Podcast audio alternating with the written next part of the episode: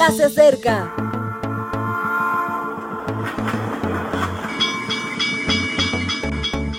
Partimos ya.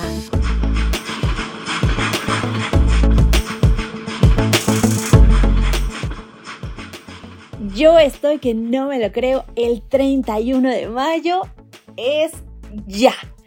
Qué gran bendición, pero también cuántos momentos hemos vivido en este año. Que hay que agradecer, que hay que recordar. Siempre tantas cosas que Dios nos da y tanto que vivimos, que aprendimos. Y ahora cerramos este gran mes, agradecidos con Dios y listos para lo que sigue.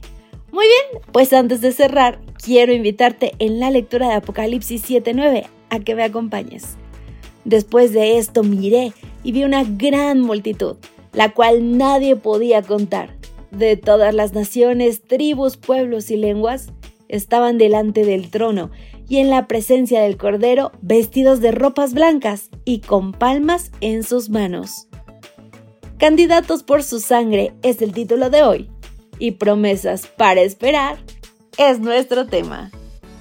La palabra candidato proviene de una práctica de la antigüedad en la que los que deseaban presentarse en un cargo público relacionado con la justicia se vestían con ropas muy blancas.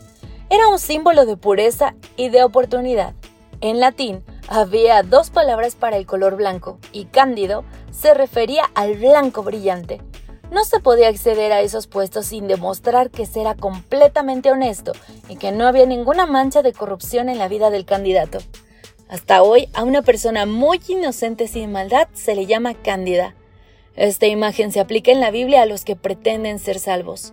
Nosotros anhelamos acceder a la salvación y cuando contemplamos nuestra vida somos conscientes de que hay una mancha por ahí y otra por allá que no se limpian Hagamos lo que hagamos. A veces llegamos con mucho esfuerzo al blanco mate, pero nos queda tanto para el blanco brillante.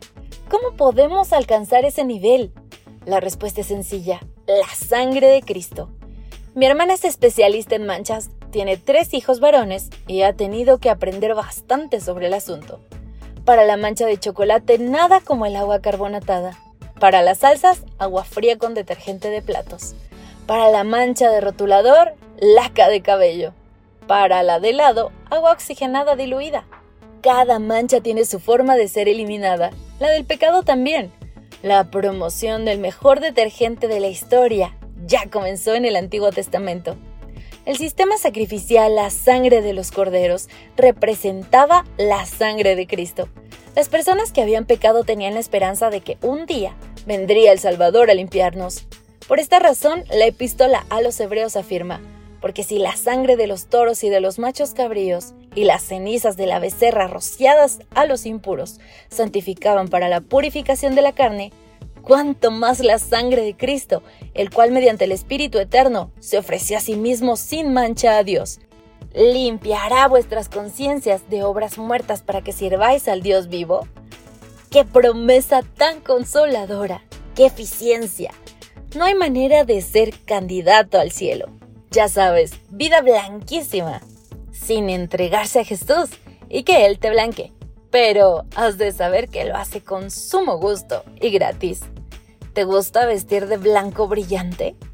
Queridos amigos, esta promesa es para nosotros, para que tú y yo estemos listos para ser llevados al cielo junto con aquel que blanqueará nuestras vestidoras. Gracias por acompañarnos hoy. Yo soy Ale Marín y te encuentro mañana. Que Dios te bendiga. Maranata. Gracias por acompañarnos. Te recordamos que nos encontramos en redes sociales. Estamos en Facebook, Twitter e Instagram como Ministerio Evangelike. También puedes visitar nuestro sitio web www.evangelike.com. Te esperamos mañana.